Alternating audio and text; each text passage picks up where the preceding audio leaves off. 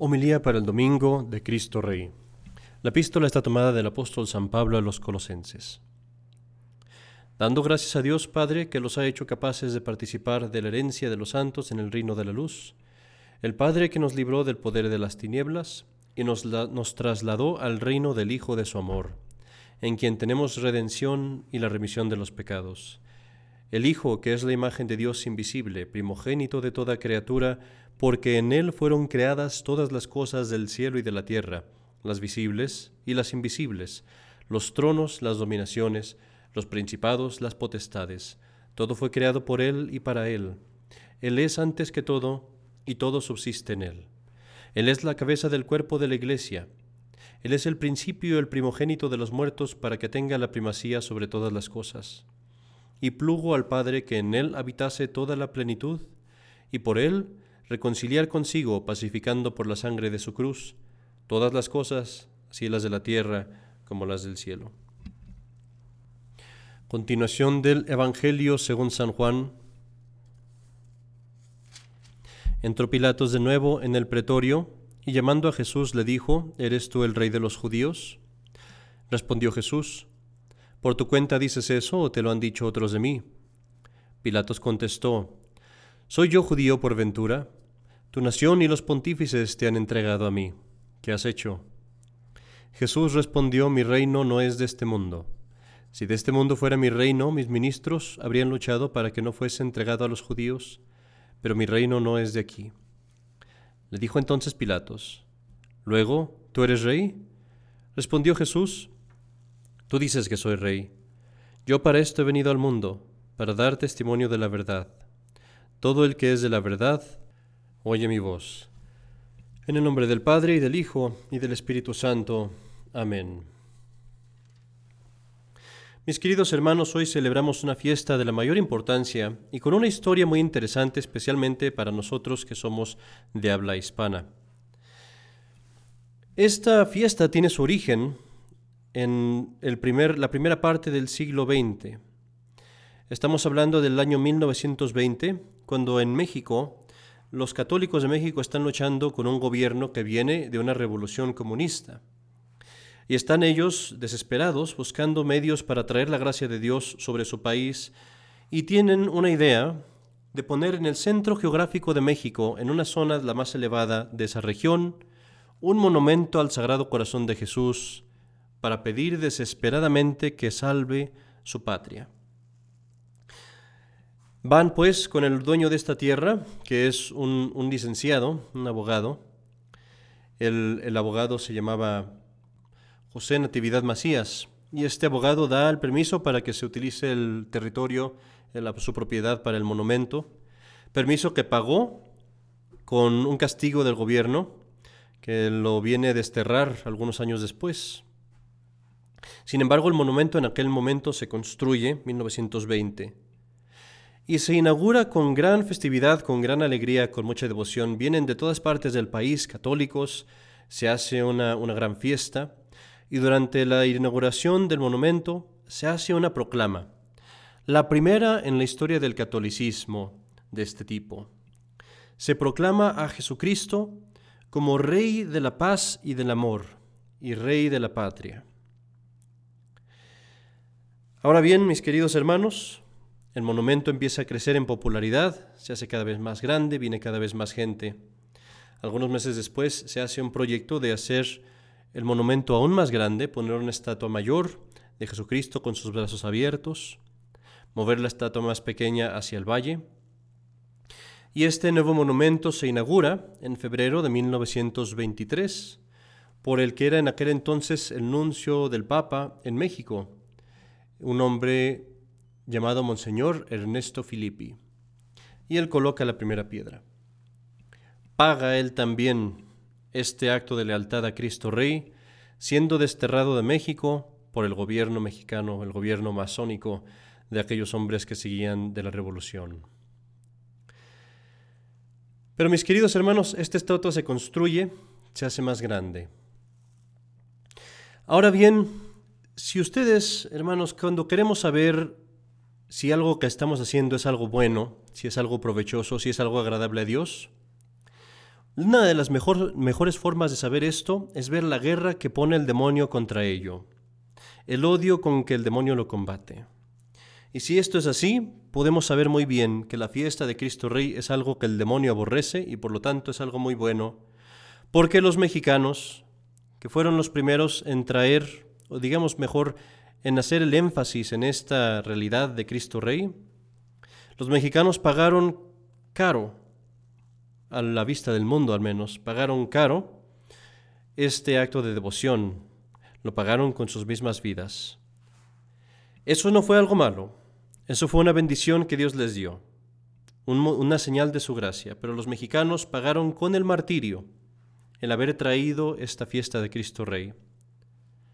Dos años después de este monumento que se empezó en 1923, en 1925, el Papa Pío XI, viendo esta devoción y viendo qué congruente es, qué necesaria es para nuestros tiempos, escribe la encíclica Quas Primas, en la cual instituye esta devoción, esta fiesta, para todo el mundo, para toda la iglesia. Y el demonio toma venganza en el buen pueblo mexicano, y tan solo un año después de esta epístola, de esta encíclica del Papa, comienza a encrucecerse la persecución en México. Y católicos son perseguidos por su fe, hasta el punto de dar la vida.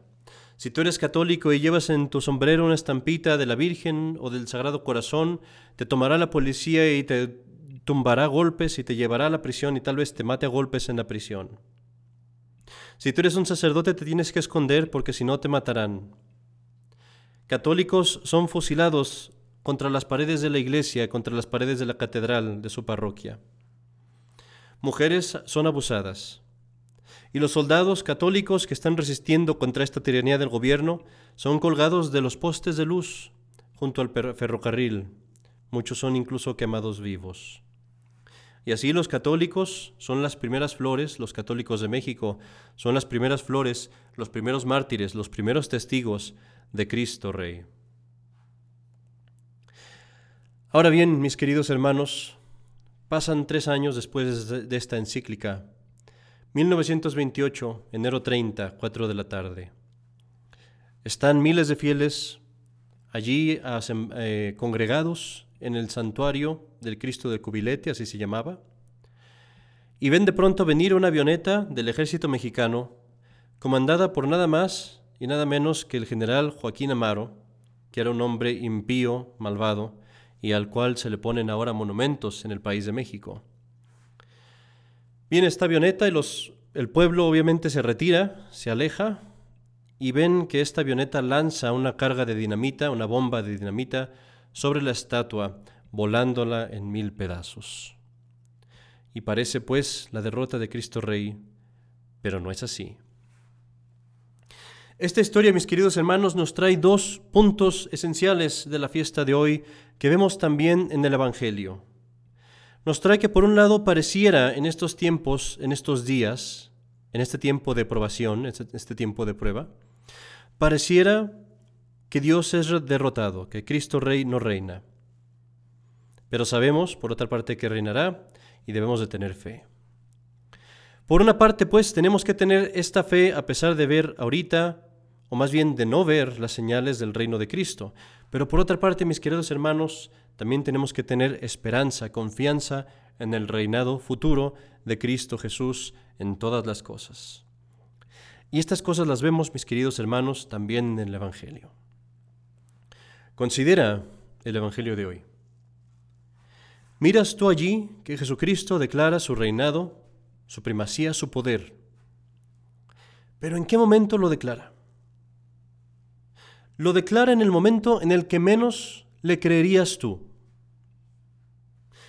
Lo declara en el momento en el que está golpeado, con los ojos morados, sangrando de la cabeza, la espada destrozada con azotes, el cuerpo lleno de moretes, despreciado por todo su pueblo, despreciado incluso por sus discípulos, no hay nadie a su lado.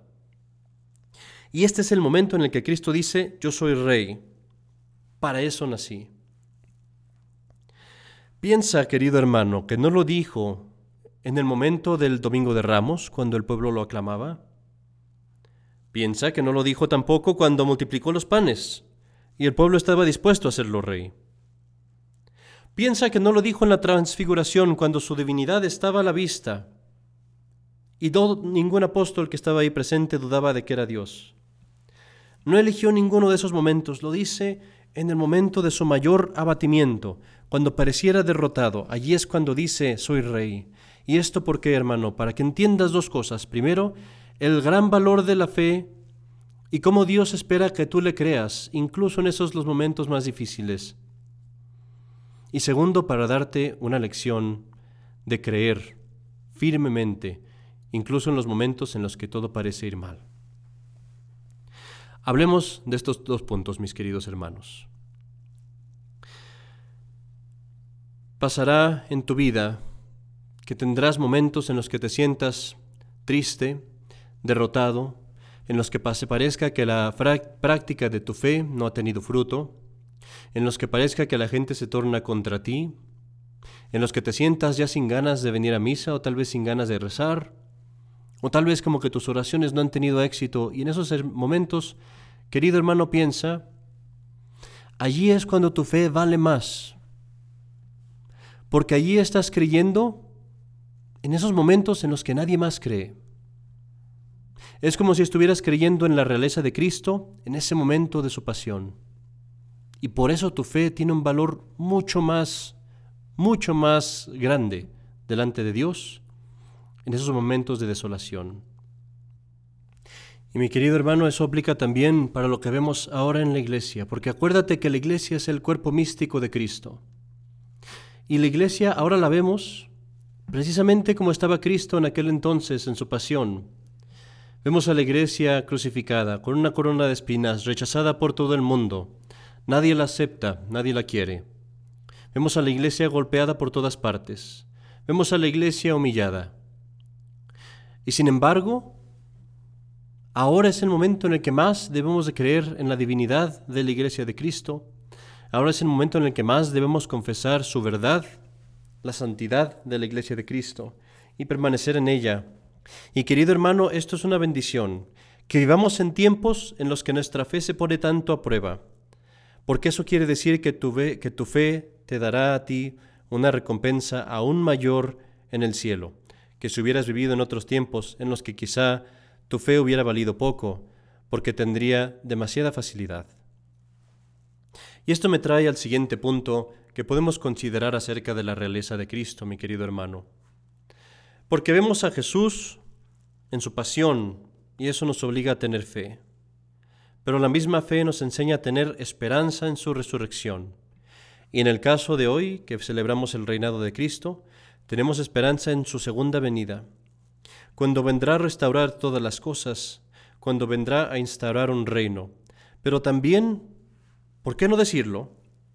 cuando vendrá a darnos nuestra recompensa. Y querido hermano, yo sé que pensarás tal vez, no es esta la mejor manera de pensar para un católico el pensar en la recompensa. Es cierto, sería más perfecto si nosotros nada más pensáramos en amar a Dios, hubiera recompensa o no, hubiera infierno o no, que pensáramos en amar a Dios como Él es, sobre todas las cosas, sin importar que nos dé. Pero Dios es sabio y Dios nos conoce, y Dios ha juzgado conveniente el mostrarnos la recompensa y el dárnoslo como un incentivo para practicar la virtud y luchar por la fe. Y así pues, usemos este incentivo, hermano. Piensa también que Jesucristo viene con la recompensa. Y esto no lo digo yo. Lo dice el mismo Jesucristo en el Apocalipsis, cuando estamos hablando de su reinado, y que Él volverá a reinar. ¿Qué les dice Él a sus fieles?